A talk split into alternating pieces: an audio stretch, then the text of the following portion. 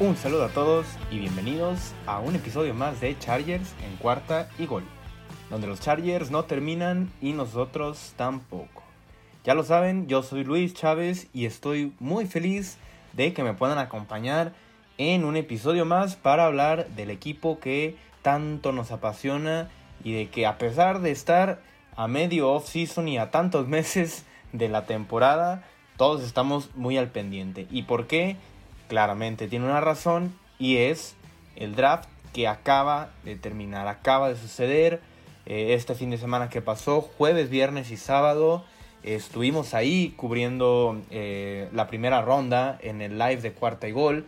El segundo y tercer día eh, solamente con publicaciones, pero bueno, vamos a, obviamente a dejar el análisis pesado para los episodios del podcast, ¿no? Y el día de hoy eh, vamos a hablar de los primeros tres picks que eh, los Chargers hicieron en, en este draft. No me gustaría tal vez hablar de todos los picks en un episodio porque tal vez se saturaría y creo que no es el punto. Prefiero analizar a profundidad a cada uno de ellos, cómo encajan en el equipo, qué podrían hacer, cuál sería el impacto y, y poder hacerlo un poco más tranquilo. Entonces creo que vamos a dejar estos primeros tres jugadores, que son los tres picks más importantes de los Chargers, y después, eh, para el siguiente episodio, hablar de los, de los demás, ¿no? De los demás jugadores que también sabemos que al momento de que las rondas se van eh, haciendo eh, mayores, rondas 6, 7, creo que los jugadores pues se vuelven muchísimo más de suerte, un volado, como lo quieras llamar, ¿no? Entonces, vamos a empezar, pero antes recordarles que nos sigan en nuestras redes sociales, eso es muy importante. Recordarles, a mí me pueden encontrar en arroba luischavez08 y a la cuenta de este programa en arroba cuarta y gol charges. Y esto, ya lo saben, para estar al pendiente de todas nuestras publicaciones, de, de toda la información que podamos compartir, de todas las noticias. Y recordarles también que por ahí, obviamente, cuando puedan, eh, con un like, con un retweet, eh, compartiendo cada una de estas publicaciones, saben que nos ayudan muchísimo a, seguir creciendo este proyecto que, gracias a Dios, cada día crece más. Así que vamos a empezar con los temas del día de hoy. Y antes de pasar, obviamente, a lo, a lo, importante, a los jugadores del draft, a los jugadores que nos emocionan tanto, eh, la noticia, ¿no? De que el día de hoy, martes, eh, llegó un, nuevo cornerback al equipo. Bryce Callahan, que viene de, haber jugado en Denver. Eh, este cornerback que simplemente ayuda a los Chargers para agregar profundidad. Un jugador que conoce a Staley, que estuvo con Staley, claramente por eso es que este jugador llega al equipo. Él estuvo con Staley desde el 2017 al 2019. Aquí obviamente jugando con Chicago y jugando con Denver. Eh, pero un jugador eh, que mm, no es lo más impresionante del mundo. Eh, en su carrera ha tenido seis intercepciones. es un jugador que puede cumplir y que obviamente para lo que se trae, que es para la profundidad y para hacer el cornerback 4, creo que es, es una buena opción y sobre todo si Staley lo trajo como, como parte de jugadores que conoce. JC Jackson, cornerback 1, Asante Samuel 2, Michael Davis 3, y ahí tendrías entonces eh, a, a, Bryce Callahan como el cornerback 4. Esta fue en noticia que salió el día de hoy, así que quería comentarla rápidamente. Y también, eh, obviamente, eh, vamos a, comenzar, como ya lo saben, con la sección de preguntas que tuvimos este, ahí en, en Twitter y que algunos de ustedes eh, nos respondieron. La primera de ellas de Patricia Ramírez que dice, el equipo ya tiene los elementos necesarios para lograr una defensiva contra la carrera efectiva o aún faltan. Y bueno, creo que eh, también con la llegada de un jugador en el draft de Otio Ogbonia, Otito, perdón, Ogbonia, em, ya cada vez la línea defensiva se va armando mejor. Ya sabemos que llegó Sebastian Joseph Day, sabemos que llegó Austin Johnson, uno de, ambos, de los mejores jugadores deteniendo la carrera, literal. Eh, a esto, esto es su mayor fortaleza, de tener la carrera. Y Otito Bonia, un jugador bastante parecido. Un jugador eh, que ya hablaremos más a profundidad de él en el próximo episodio, eh, ya que él, él, fue el jugador de la ronda número 5. Pero un jugador que también ayuda muchísimo con la carrera, a detener la carrera, muy grande. Y, creo que con estos tres jugadores ya el equipo es bastante, bastante más competitivo. Eh, no estoy diciendo que va a ser la mejor defensa contra la carrera, obviamente, pero creo que eh, el equipo va encaminado a una muy buena situación, teniendo ya estos tres jugadores más los jugadores que puedan presionar al, core, al coreback. Creo que se va por muy buen camino y a mí me gusta. A ver, no creo que, que vaya a llegar un jugador de la agencia libre, algo así como un Hakim Hicks, que sería un gran nombre, porque el equipo ya gastó en esto, ¿no? En, la, agencia libre. Así que creo que con lo que hay se puede trabajar y se puede eh, llegar a una defensiva terrestre por encima del promedio. Ya comenté, no creo que vaya a ser la mejor ni las mejores 5, pero por ahí puede estar tal vez en un top 15, top 12 y esto sería una mejora espectacular de, haber sido la número 29-30 el año pasado a ser eh, pues casi el doble de mejor, ¿no? Entonces creo que se va por buen camino, Patricia. Agradezco mucho tu, eh, tu respuesta y vamos a pasar con, con, la, con la siguiente pregunta, que es de Monchitos. Y que de hecho aquí se complementa un poco con la pregunta de Eder Hurtado. Eh, porque bueno, Monchito nos pregunta, ¿puedes contarnos un poco sobre el running back de Texas AM? O sea, Isaiah Spiller, este jugador que llegó con el pick de cuarta ronda. Una parte del episodio irá dedicada a él, así que en un momento te responderé muy a detalle esa pregunta, Monchitos. Y también él, pregunta, ¿no? ¿Qué pasará con el, right tackle, el, tackle derecho titular? Y se conecta un poco con la pregunta de Eder Hurtado, ¿no? Que al principio él dice, eh, Salier será entonces eh, tackle derecho o será backup. ¿Cómo crees que configuren la línea ofensiva con las adiciones en el draft? Y esto también obviamente va a ser parte de lo que eh, comentaremos con, sobre todo cuando hablemos de Zion Johnson, cómo se configurará la línea ofensiva o cómo pensamos que se pueda configurar. Pero, pero yo sigo creyendo y no sé qué tan buena noticia sea para ustedes, pero yo sigo creyendo que los Chargers van a jugársela con Storm Northern o Trey Pipkins. Em, me parece mucho mejor idea. Bueno, así como que mucho mejor tampoco, ¿verdad? Pero eh, creo que me parece un poco más lógico ir con Trey Pipkins. También me parece un poco más probable que eso sea lo que pase. Por ahí todavía hay algunos tackles derechos en la agencia libre, eh, pero al igual que el caso de, em, de Hakim Hicks, no creo que puedan llegar. Tenemos por ahí un Riley Reeves, eh, ah, pero lo veo bastante difícil.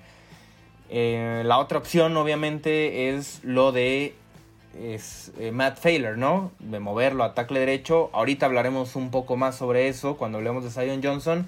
Eh, pero bueno, vamos a, vamos a andar un poco más en esa pregunta. Eh, así que gracias tanto Eder como eh, Monchitos por hacer sus preguntas. Recuerden, cuando tengan alguna duda, algún comentario, responder a alguna de las publicaciones, etcétera. Y con todo gusto en los episodios, en, en el podcast, la responderemos y con, con todo, con todo gusto.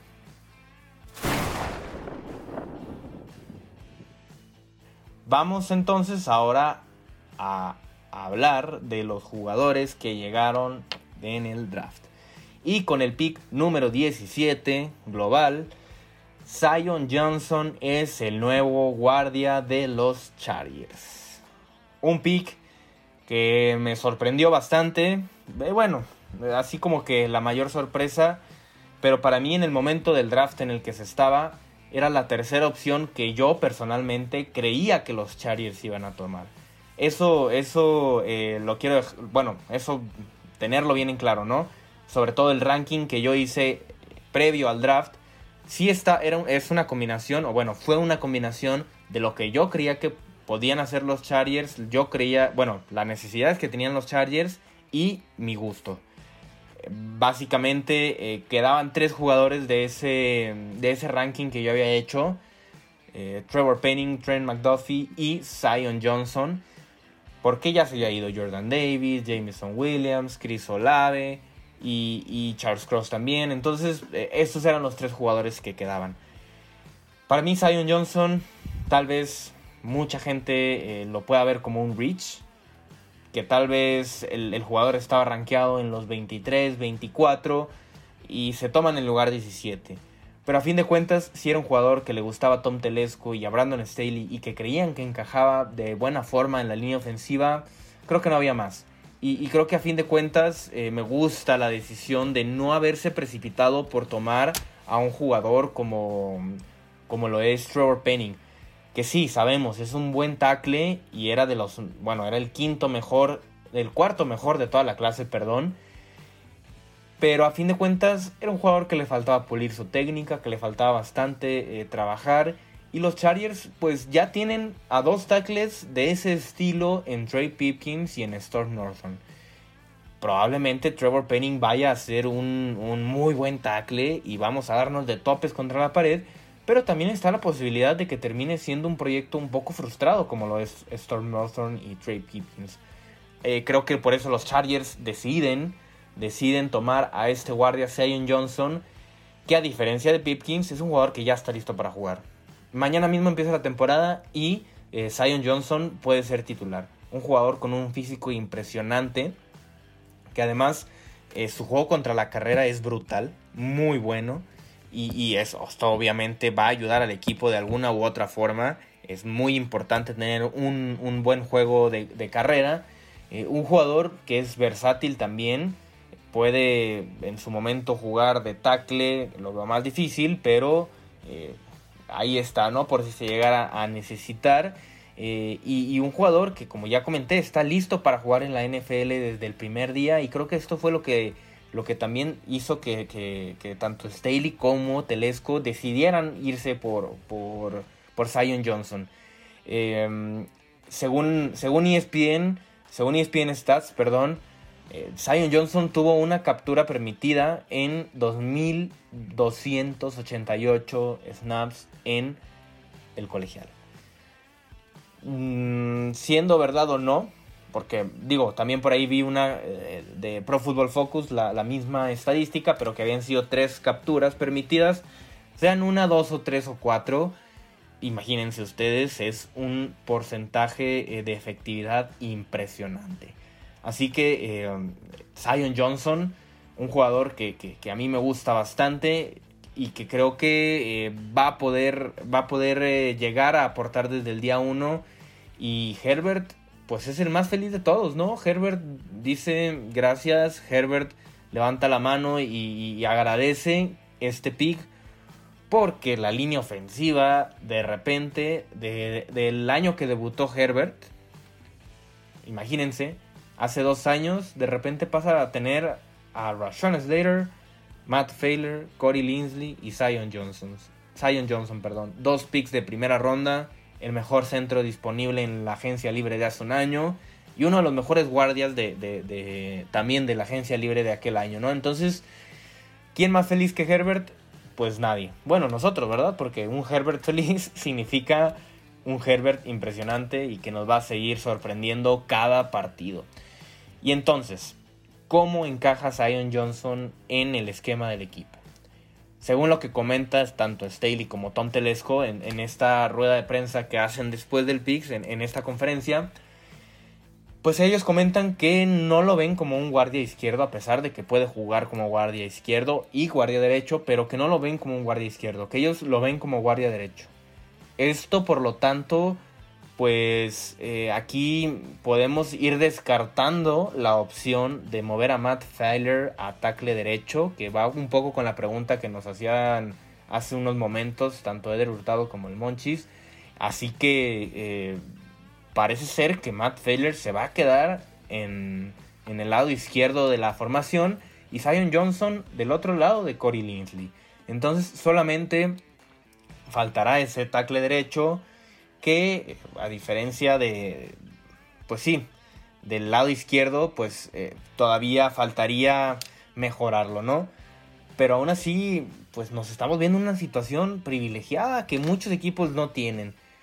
Muchos nos quejamos de, que, ah, falta el tackle derecho, y qué vamos a hacer con el tackle derecho, y qué pasa con ese, con ese gran problema que hay en el equipo. Pues hay equipos que no tienen ni dos, ni tres, ni tres linieros ofensivos competentes y nosotros estamos a un buen tackle derecho de tener probablemente una de las mejores líneas eh, ofensivas de la liga. Vamos a tomarlo con calma, obviamente. Queremos un tackle derecho. No estoy diciendo que, es la mejor opción jugársela con Trey Pipkins o Storm Norton. Pero que sí nos la podemos eh, llevar un poco con calma en cuanto a que pues Brandon Staley y Tom Telesco saben qué es lo que tienen. A ver, si, si tanto Trey Pipkins como Storm Norton no fueran capaces no tuvieran eh, las habilidades para ser un tackle promedio, yo creo que ya lo hubieran, ya los hubieran cortado, ya hubieran ido por otro jugador. Entonces, si siguen estando ahí es porque todavía está la confianza y pues no queda nada más que esperar y, esperar que esto resulte. Así que, pues de esta forma, Zion Johnson creo que puede encajar perfectamente en, la línea ofensiva. Y la línea ofensiva pasa a tener cuatro jugadores de nivel muy, muy bueno. Creo que con esto podemos decir que el equipo se está enfocando en lo importante, que es defender a Justin Herbert. Y, pues la línea ofensiva pasa a ser, eh, pasa a, mejorar de lo que fue el año pasado. Así que bastante, bastante buen pick en la ronda número 1 con el pick 17, Zion Johnson de Boston College.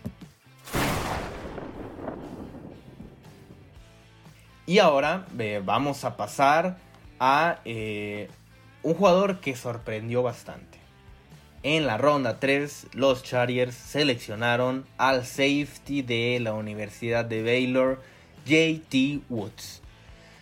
Y sí, un jugador que sorprendió muchísimo. A mí me sorprendió bastante porque eh, creo que, pues, incluso no tenían el radar a JT Woods. Yo no creí que los Chargers fueran a buscar un safety.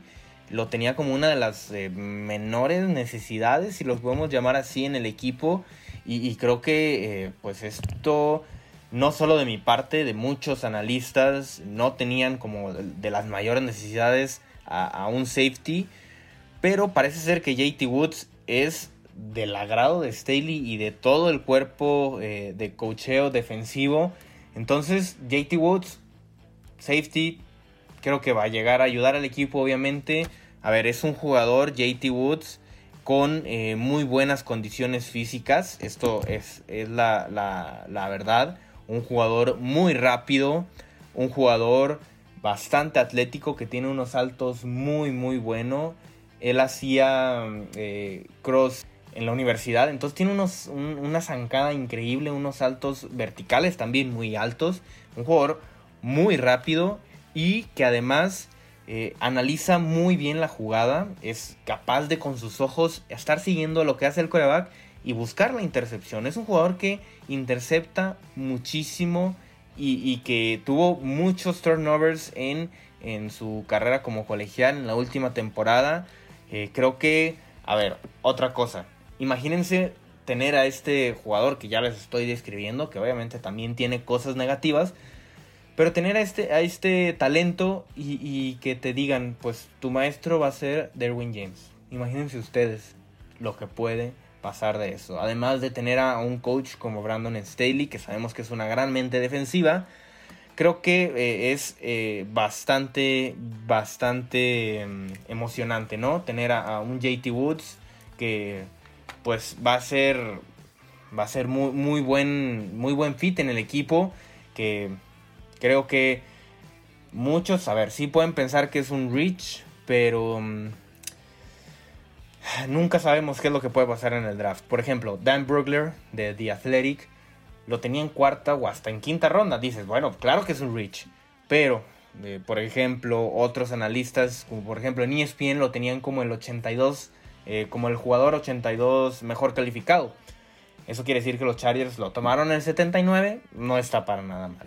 Incluso eh, Daniel Jeremiah y, y Bucky Brooks en The, Move the Sticks de NFL eh, lo tenían como el jugador número 62. Así que para, para ellos, pues no, perdón, como el jugador número 67, lo estoy checando aquí en mis notas, en un jugador número 67, para ellos eh, incluso ganaron valor.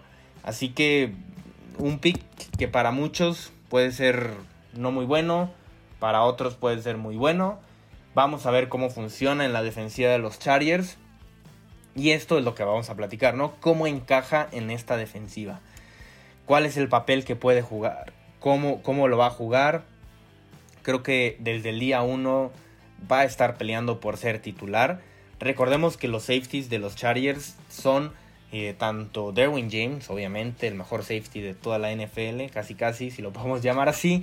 Em, también tenemos ahí a Nasir Adderley, a Logie Gilman y Mark Webb. Tenemos a estos cuatro jugadores. Aquí también hay que tomarlo en cuenta. Nasir Adderley el próximo año será agente libre. Puede ser que el equipo esté tratando de prever algo. Tal vez están tratando de tener ya al, al reemplazo de Nasir Adderley en el equipo. Porque también Derwin James va a ser agente libre y obviamente le vas a pagar a Derwin James. No vas a pagarle a Nessie Adderley. Muy probablemente los Chargers solamente se queden con Derwin. Así que pues ya tienes al reemplazo de eh, Nasir Adderley en el equipo. Y eso es muy bueno porque eh, va a tener ya un año de experiencia y creo que con esto pues va, va a ser bastante bueno. ¿Cómo puede encajar en el esquema de los Chargers? Aquí algo muy importante. Em, JT Woods puede jugar profundo como safety profundo y esto es muy importante porque porque puede tomar el lugar de Derwin James para liberar a Derwin James y pasar a tener un Derwin James libre en el campo que pueda hacer lo que se le dé la gana y que pueda aportar por donde quiera. Derwin James puede jugar en el slot, puede jugar haciendo presiones en el edge de, bueno, en la, en la, en la esquina de la línea, puede jugar en el, eh, perdón, ya dije slot, puede jugar eh, anulando al tight end, como lo vimos en aquel partido contra Travis Kelsey, que cuando él salió, cuando Derwin James salió lesionado, Travis Kelsey tuvo unos mejores partidos en la temporada, así que eh, creo que perfectamente lo puede hacer. Derwin James puede hacerlo todo. Entonces, teniendo un jugador que ya pueda acompañar a Nasir Adderley allá atrás, creo que libera a Derwin James y hace que esto eh, le dé una dimensión diferente a la, defensiva de los Chargers. El mismo Brandon Staley lo comentó y él lo dijo. A ver, la, la temporada pasada le dimos armas a Justin Herbert. Nos dedicamos a eso. Ahora queremos darle armas a nuestro coreback de la defensiva. O sea, a Derwin James. Creo que con esto Derwin James va a poder quitar un poco de, de, presión, si lo podemos llamar así, y va a poder tener a un jugador más a su disposición. Eh, Derwin James va a poder, ya sé, estamos hablando de Derwin James y, el, pick fue JT Woods, ¿no? Pero creo que de, este impacto puede ser eh, la llegada de, de JT Woods. Así que a mí me gusta bastante. Y por último, eh, incluso también Staley lo comentó en su conferencia de prensa después de, haber hecho el pick. Hay que tener a jugadores que puedan buscar el balón. O sea, JT Woods, recordemos un jugador que hace muchos turnovers y que es su mayor fortaleza.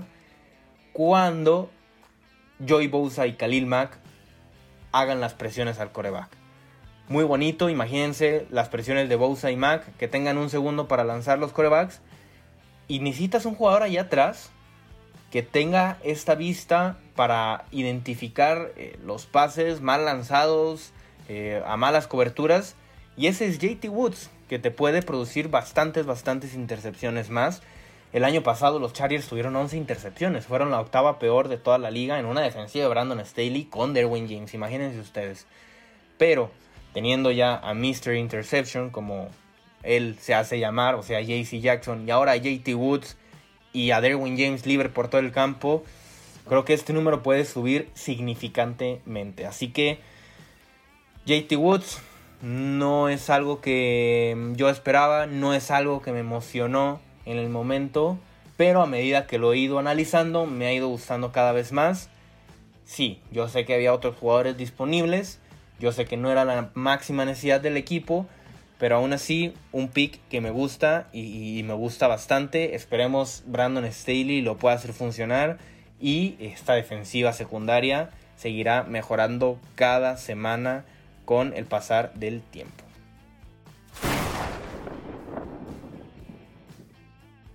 Y ahora sí, vamos a hablar de el pick de cuarta ronda de los Chargers con el número 123 global, el running back de Texas AM, Isaiah Spiller. Y me sorprendió muchísimo también esto. ¿Por qué? A ver, no me sorprendió que el equipo fuera por un running back. Eso lo sabemos. Eh, yo lo comenté en el episodio de posibles este, prospectos en la ofensiva. Yo sabía que el equipo podía ir a buscar un running back por la situación en la que se está. En cuarta ronda, pues me parecía un poquito, tal vez alto, ir a buscar en cuarta ronda. Pero creo que el equipo ya se, ya se había cansado de la fórmula, bueno, de, de, lo que sucedió el año pasado y el anterior. ¿A qué me refiero? Este es el tercer año consecutivo que los Chargers van a buscar un running back.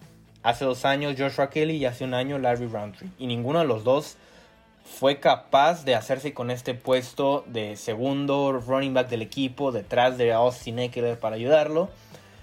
Entonces el equipo, al verse en esa situación, al tener al que para muchos era el tercer mejor running back de toda la clase en la cuarta ronda disponible, creo que los Chargers se vieron en la necesidad. Bueno, no necesidad, pero sí dijeron aquí vamos por valor eh, combinándolo con necesidad, entonces Isaiah Spiller llega al equipo de los Chargers con el pick 123, un pick de cuarta ronda. Y, creo que, pues, es el que más probabilidades tiene de ser exitoso de los tres que acabamos de comentar. Él, eh, Joshua Kelly y Larry Roundtree. Creo que es el que llega con mejores cartas a la NFL, con, con mejores cualidades. Así que, pues, un pick que también, a ver, no, tal, tal vez no es, no es un pick eh, sexy como se pudiera decir, pero es un pick que, puede funcionar y que puede ayudar al equipo y que puede ayudar a la ofensiva a dar también una eh, dimensión diferente. ¿Por qué?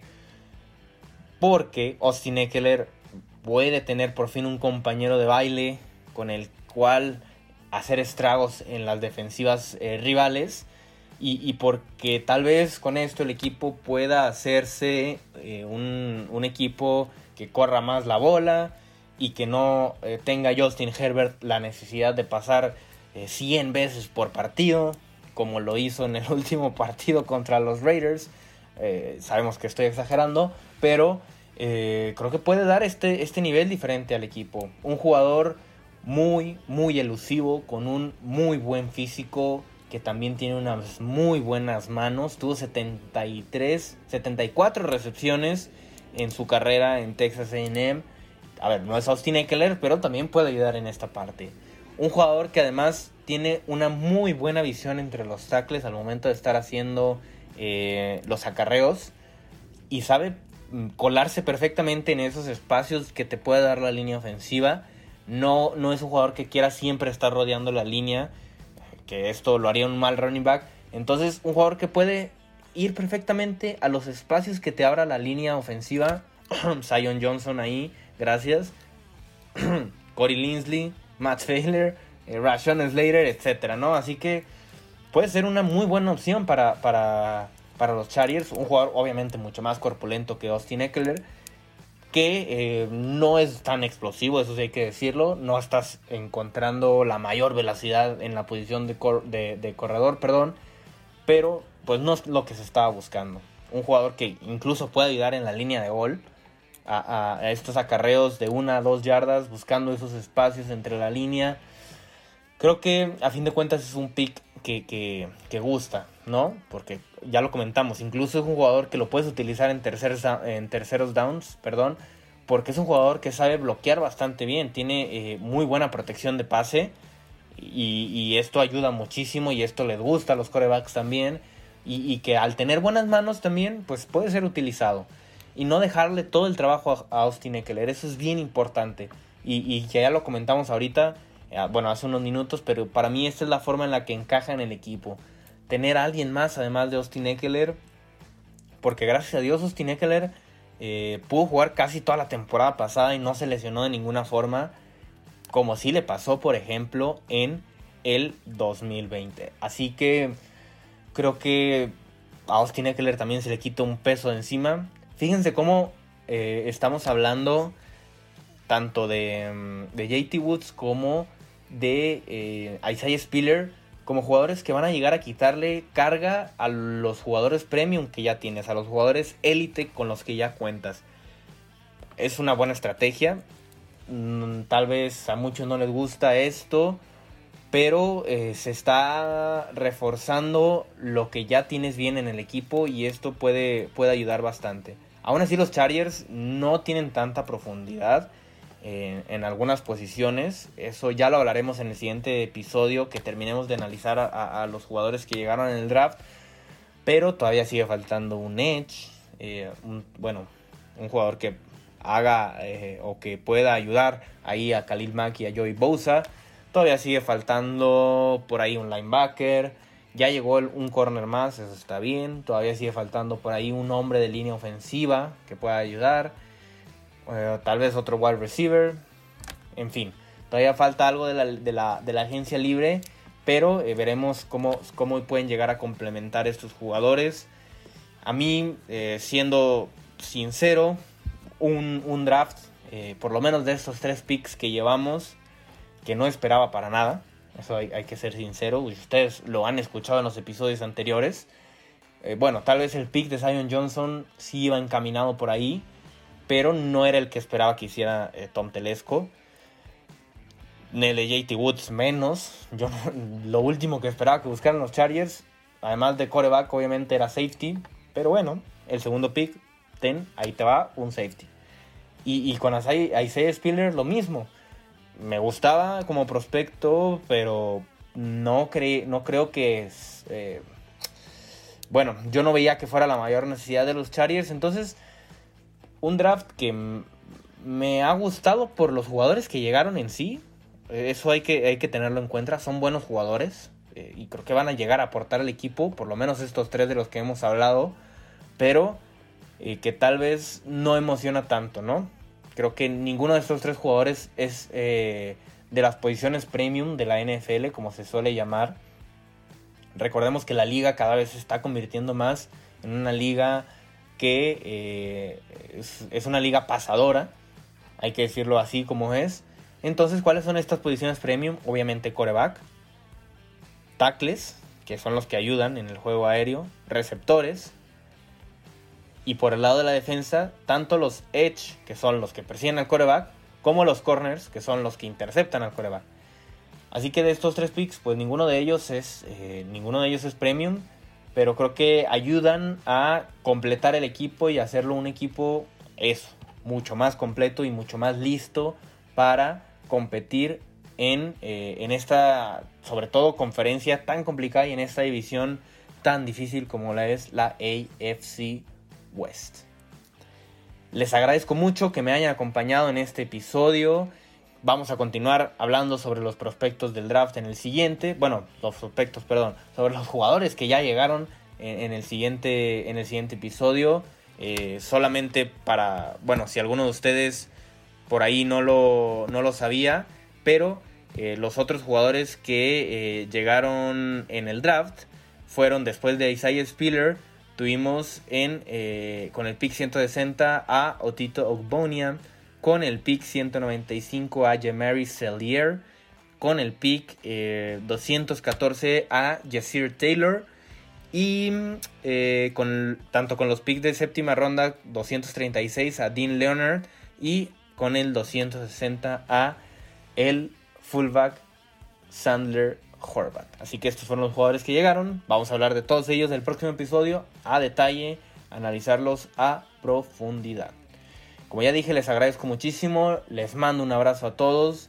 Eh, recordarles seguirnos en nuestras redes sociales, arroba luischavez08, arroba cuarta y gol charges y también hacer ahí un aviso, había olvidado hacerlo al inicio del episodio, el jueves tendremos un live para hablar de lo que pasó en este draft, también un poco más conciso pero por ahí me gustaría verlos a todos ustedes, bueno, que estuvieran ahí presentes, eh, es, sería en el, en el canal principal de, de, YouTube de Cuarta y Gol, ya lo saben ahí, buscarlo, eh, sería el jueves en punto de las 9 de la noche para que estén al pendiente, vamos a compartir el link obviamente ese día, pero les, les agradaría muchísimo, les agradecería, perdón, muchísimo que nos ayudaran a compartir y a estar ahí presentes, ¿no? Les mando un abrazo y recuerden, los Chargers no terminan y nosotros tampoco. Cuarta y gol.